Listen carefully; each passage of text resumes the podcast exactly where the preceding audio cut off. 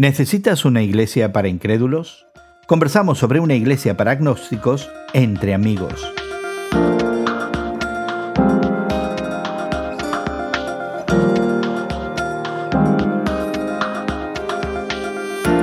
Gracias por acompañarnos entre amigos esta conversación semanal sobre la fe cristiana y su interacción con el mundo contemporáneo. Guillermo Serrano, Elsa Mazón y tu amigo Gerson García conversando como lo hacemos habitualmente en el día de hoy sobre una idea de que algunos, sin descartar totalmente la existencia de Dios, ven valor en ir a la iglesia.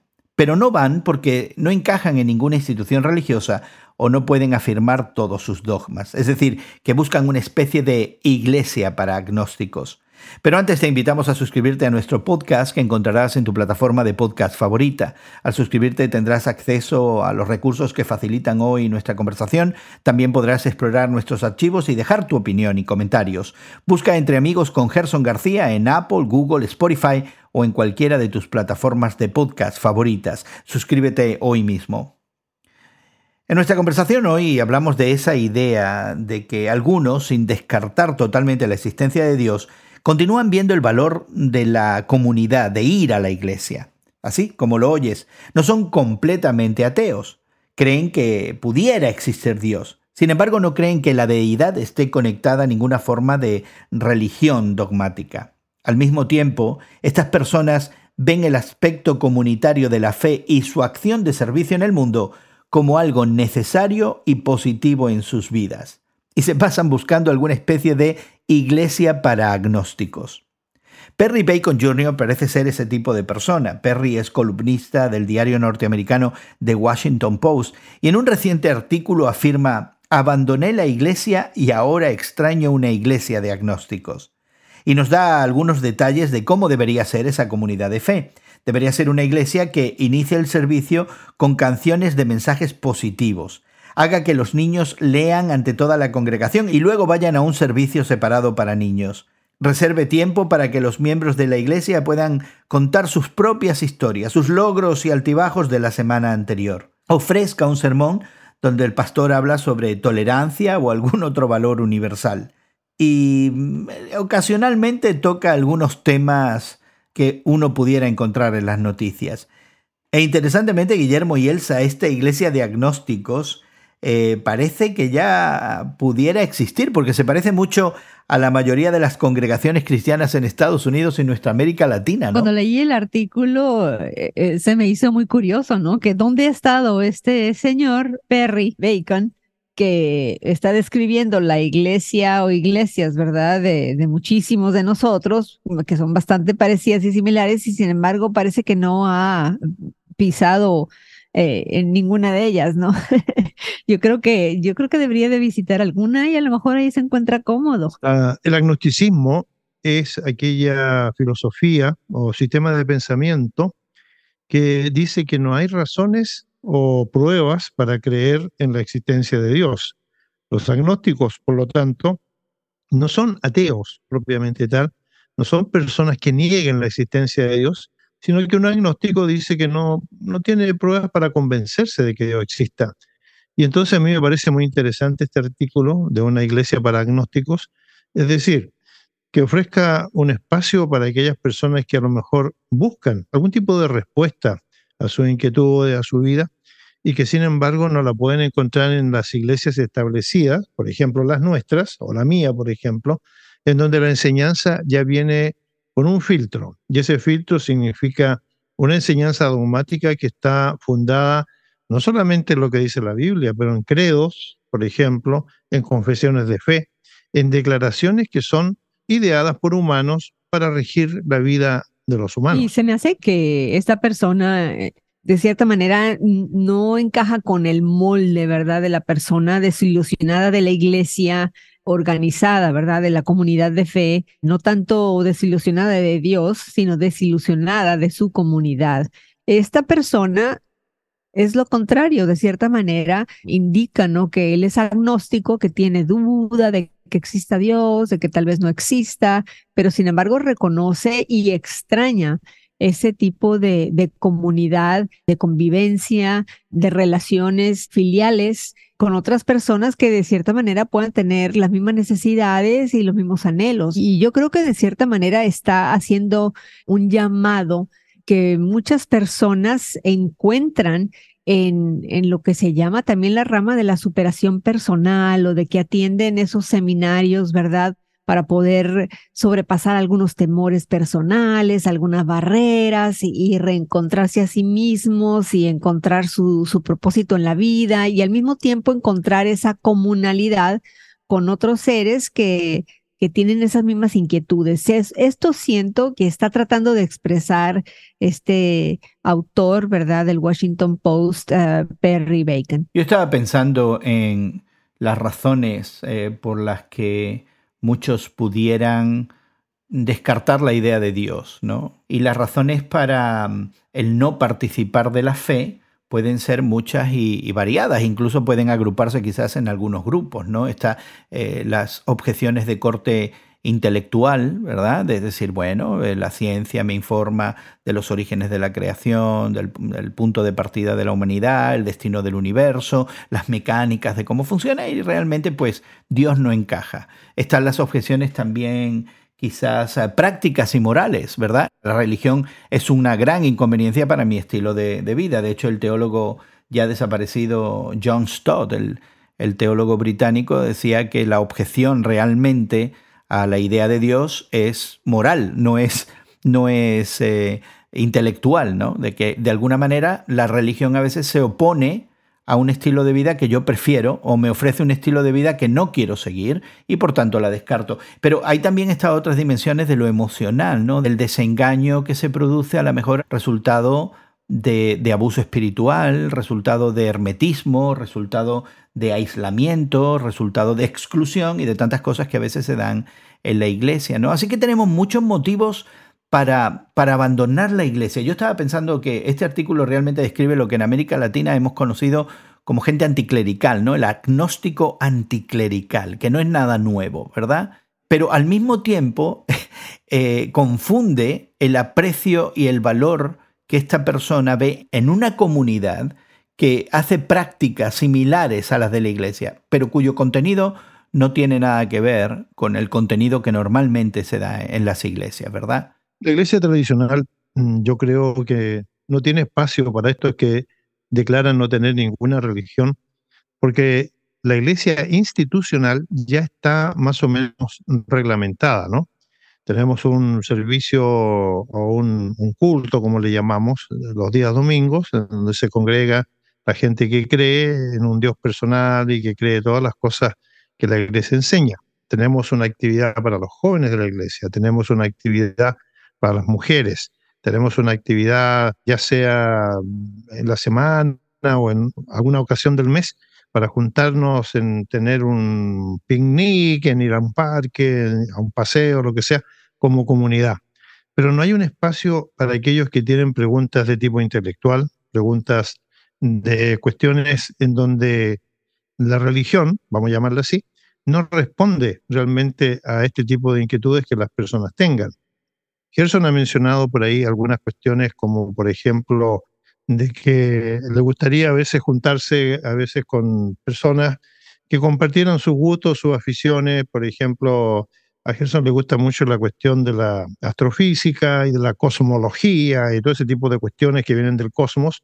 Eh, a Elsa me da la impresión le gustaría tener un grupo de personas que hablaran de arte, de cine, de las cuestiones que están realmente saliendo en, las noticias y que, y que son muy legítimas, que son una expresión artística.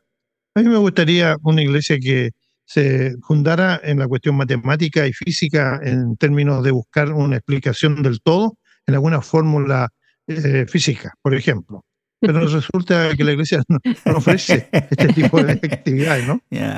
Pero debería ofrecerla. O sea, la iglesia no está necesariamente para satisfacer nuestras eh, curiosidades o nuestras preferencias, ¿no? Que en algunos casos pudieran ser muy, muy extremas como la que tú has mencionado que yo tengo, ¿no? Eh, eh, de pronto sentarnos a hablar de dónde la física y la metafísica se encuentran no es una conversación para todo el mundo, ni, ni, ni debería yo esperar tener esa, esa conversación necesariamente en la iglesia. Pero por otro lado, creo que sí has apuntado a algo que me parece una falencia en nuestras comunidades de fe, y es eh, la creación de espacios para tener otras conversaciones y hacer otro tipo de preguntas, ¿verdad? Y déjame decirte que un columnista del periódico norteamericano The New York Times, así que tenemos a estos dos decanos de la prensa norteamericana, el Post y el New York Times, ahora presentando distintas versiones, el columnista Ross Dudat responde a Perry eh, diciéndole en primer lugar, bueno, esa comunidad que describe ya, ya existe y ofreciéndole algunas alternativas que me parecieron interesantes, pero que tienen que ver con la creación de, de espacios para tener justamente esas conversaciones, Guillermo, de la que tú hablas. Un día yo llegué a una iglesia que tenía un club del libro, donde se juntaban muchas personas una vez al mes a conversar y a discutir los temas de un libro. Em, yo llegué de sorpresa un poco, porque no estaba en mi calendario, pero por cuestiones de trabajo llegué ahí, o alguien me invitó, lo concreto es que llegué a este club del libro donde había unas 10 o 12 personas, y realmente lo menos que se hizo fue conversar del libro. Realmente cada uno conversaba las cuestiones que le afectaban, de la vida que llevaban todos los días, de los problemas que tenían, entonces yo iba preparado para hablar del libro porque eso es lo que me habían dicho y me tuve que traer el libro guardado y subrayado porque realmente no hablamos nada del libro. Entonces los espacios, ese, es el problema, esa es la cuestión. Porque si realmente en la iglesia hubiera un espacio para aquellos que, eh, así como los alcohólicos anónimos, ¿no? Se juntan una vez al mes y hablan de su batalla, de su lucha y de su abstinencia, a lo mejor la iglesia podría ofrecer espacios para aquellos que tienen cuestiones que les afectan en su vida, pero que no responde el sermón dominical, ni tampoco las cuestiones de estudio bíblico, pero que tienen preguntas acerca de lo que les está sucediendo y si hay alguna respuesta para ellos. A lo mejor estos que dicen que no tienen ninguna religión, en el fondo quisieran que la religión respondiera a alguna de estas cosas y sin embargo no se ofrece esta posibilidad. Dado entonces que estamos apuntando a esta inquietud de una iglesia para agnósticos y la necesidad de la iglesia de tener conversaciones honestas, ¿verdad? De que en las conversaciones con, con los hijos de uno, en las conversaciones con los compañeros de trabajo, de pronto podemos admitir el no saber algo, podemos admitir el misterio que muchas veces rodea la religión en general, pero en particular la fe cristiana, que está llena de misterios y para algunos de nosotros es como que hemos resuelto todos los misterios y tenemos respuestas absolutamente para todo, pero que está llena de misterios. Entonces, de pronto, esta vulnerabilidad de no solamente crear el espacio, pero de decir, fíjate que, que no lo había pensado, fíjate que no sé, fíjate que la Biblia no dice nada al respecto, fíjate que cualquier cosa que te diga es pura especulación, fíjate que esta es mi preferencia, pero ese lenguaje brilla por su ausencia, ¿no? Creo que muchas veces el obstáculo principal es la articulación dogmática de muchas ideas y encapsular todo el consejo de Dios en una serie de, de principios dogmáticos y de valores que nosotros preferimos y que nos previenen de ser honestos, de admitir que no lo sabemos todo, que no tenemos respuesta para todo. Sí, yo creo que el hombre moderno, el hombre contemporáneo, eh, la mujer contemporánea están de cierta manera acostumbrados ya, ¿no? Por la manera de consumir medios de comunicación y medios sociales a encapsular cualquier pregunta, cualquier eh, tema, cualquier situación o historia que se les esté dando y, todo tiene un principio, un desarrollo y un fin de una manera muy, muy rápida, ¿no? Cada vez nos incomoda más en este mundo actual el vivir con incógnitas.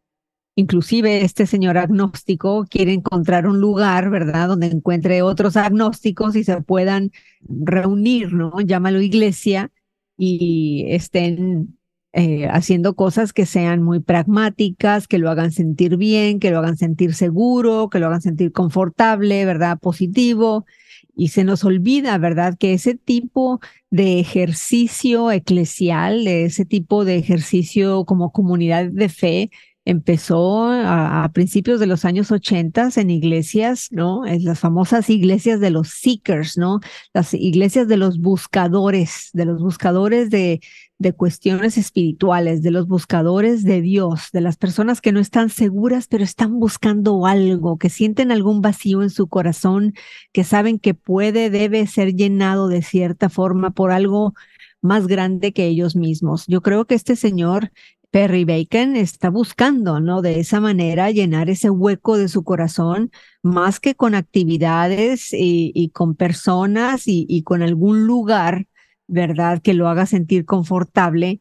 Eh, le hace falta simplemente buscar a Dios. El columnista del New York Times también cita la experiencia de alguien que dice que le gustaría ir a una congregación como la que asiste su hija, que tuviera alguna respuesta, pero que también le dieran el espacio a él para interactuar con otras personas que están buscando algo más que una cuestión simplemente de un mensaje espiritual los domingos. Por ejemplo, él cita, me gustaría que la iglesia tuviera un espacio para los que practicamos yoga, por ejemplo, dice, para conversar de las cosas que nos afectan, pero también, ¿por qué no?, para ver una película en Netflix. Así, así lo plantea.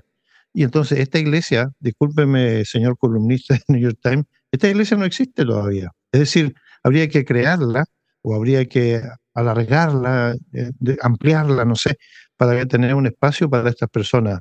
Una vez asistí yo a una iglesia grande, bastante grande, tenía como dos mil miembros, no sé por qué llegué ahí, pero lo concreto es que llegué, que tenía, igual que una casa, muchos espacios con sillones, con sofá, con, con, espacios así, con, botellas de agua y no sé si café, en donde la gente se sentaba y conversaba. Y esto, fíjense ustedes, estimados colegas, era durante el transcurso de la reunión dominical. Eh, cuando el pastor estaba predicando por allá en, el, gran espacio grande, donde había mil o dos mil personas, habían otros grupos de gente que estaba afuera en estos, en estos sofás y en estos sillones, conversando las cosas que realmente a ellos les preocupaban.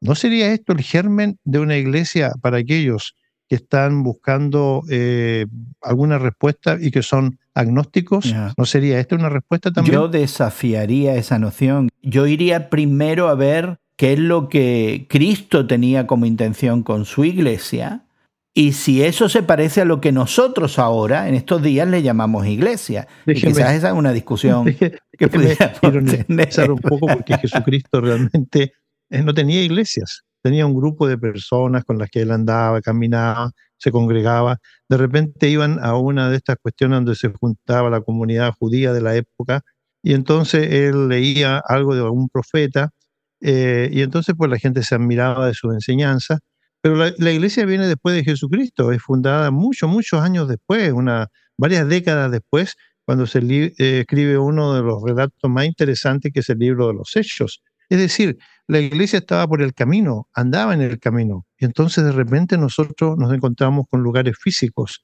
en donde estamos sentados en unas bancas tipo, tipo eh, colegio, ¿no? escuela, en donde un señor se para al frente y nos da una lección de 40 minutos que no tiene nada que ver con los ejemplos que encontramos del mismo Jesucristo. Es decir, ¿no sería a lo mejor una vuelta a, una respuesta para estos buscadores, como llamó Elsa, a esta gente que a lo mejor tiene inquietudes, pero que no sabe cómo expresarlas? Se me hace refrescante tu idea, Guillermo.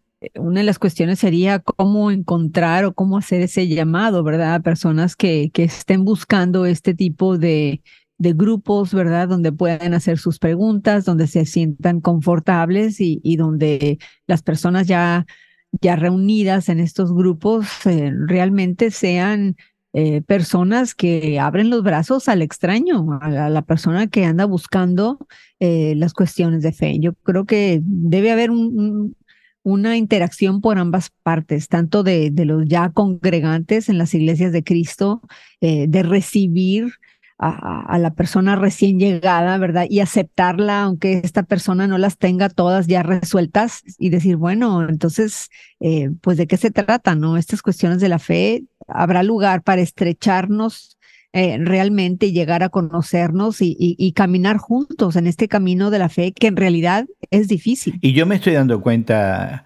Guillermo y Elsa, de que en nuestra conversación, algunas de las propuestas que ustedes están poniendo en, la mesa, son propuestas que tácitamente se asumen en una lectura normal del Evangelio, en las palabras de Jesús. Es decir, que aquí hay una comunidad que entiende una responsabilidad ante la deidad, ante la que se siente realmente fallida, ¿verdad? De que los seres humanos venimos a este Dios, creador de todo cuanto existe, en una actitud de dependencia. No hay, no hay otra manera de llegar a un Dios creador siendo humanos, ¿verdad? Eh, en una actitud de dependencia, de sumisión, de, búsqueda, de, que eh, de pronto todas las claves de todo lo que existe pudieran ser encontrados en esa eh, deidad. Y aquí tenemos esta deidad que además ha tomado la iniciativa de acercarse a nosotros. No es que nosotros la buscamos, pero que la deidad sale a nuestro encuentro, se materializa en carne en la persona de Jesucristo y Jesucristo nos propone ahora que no es solamente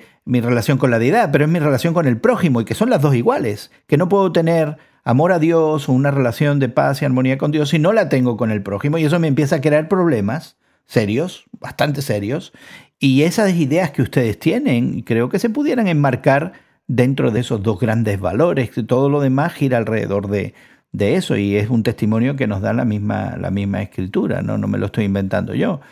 Así que no sé si es que hemos añadido tanto a, nuestras comunidades de fe que eventualmente hemos perdido el norte. No sé cuándo dejamos de leer este tipo de inquietudes en el Evangelio en cuanto a la comunidad de fe. No deja de ser interesante que Jesucristo haya declarado algo que también es revolucionario. Cuando eh, estaban muy cerca de él sus discípulos, los que le seguían, mujeres, hombres, él dice algo realmente extraordinario. Dice, no es que ustedes hayan venido a mí, es que yo los he buscado a ustedes. Es decir, si creemos que el Hijo de Dios, Jesucristo, ¿verdad?, tiene un interés real en el ser humano, es Él el que se acerca al ser humano y le ofrece respuestas a las muchas preguntas que el ser humano tenga.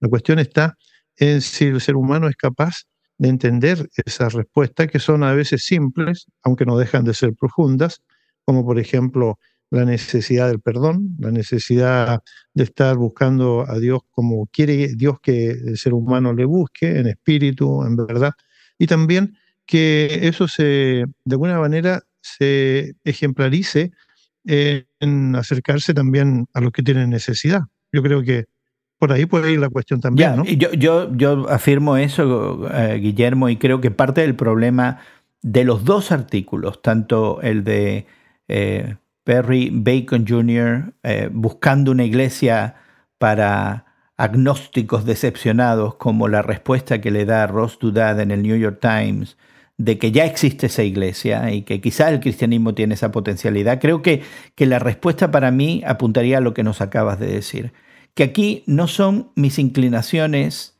el centro de, de, atención, ni el foco de atención, ni mis necesidades, sino que de pronto yo soy emplazado en una comunidad donde mi relación con Dios se materializa en mi relación con el prójimo y donde priorizo los intereses, los valores, las necesidades, las inquietudes del otro. Y eso me incomoda, eso no, lo quiero hacer. Y creo que ahí es donde está el problema. O sea, crear una, una iglesia para Elsa de artistas sofisticados, donde se cultiva la belleza, o para ti de razones matemáticas y físicas, o para mí de cosmología, no resuelve el problema, satisface mi propia necesidad, pero creo que la iglesia me apunta a mirar, considerar y actuar en lo que Dios me dice es la necesidad del vecino, no la mía. Así que lo que tú estás diciendo verdaderamente es un acto de verdadera radicalidad del Evangelio. Yo creo que es un buen comienzo, yo creo realmente que es un buen comienzo en,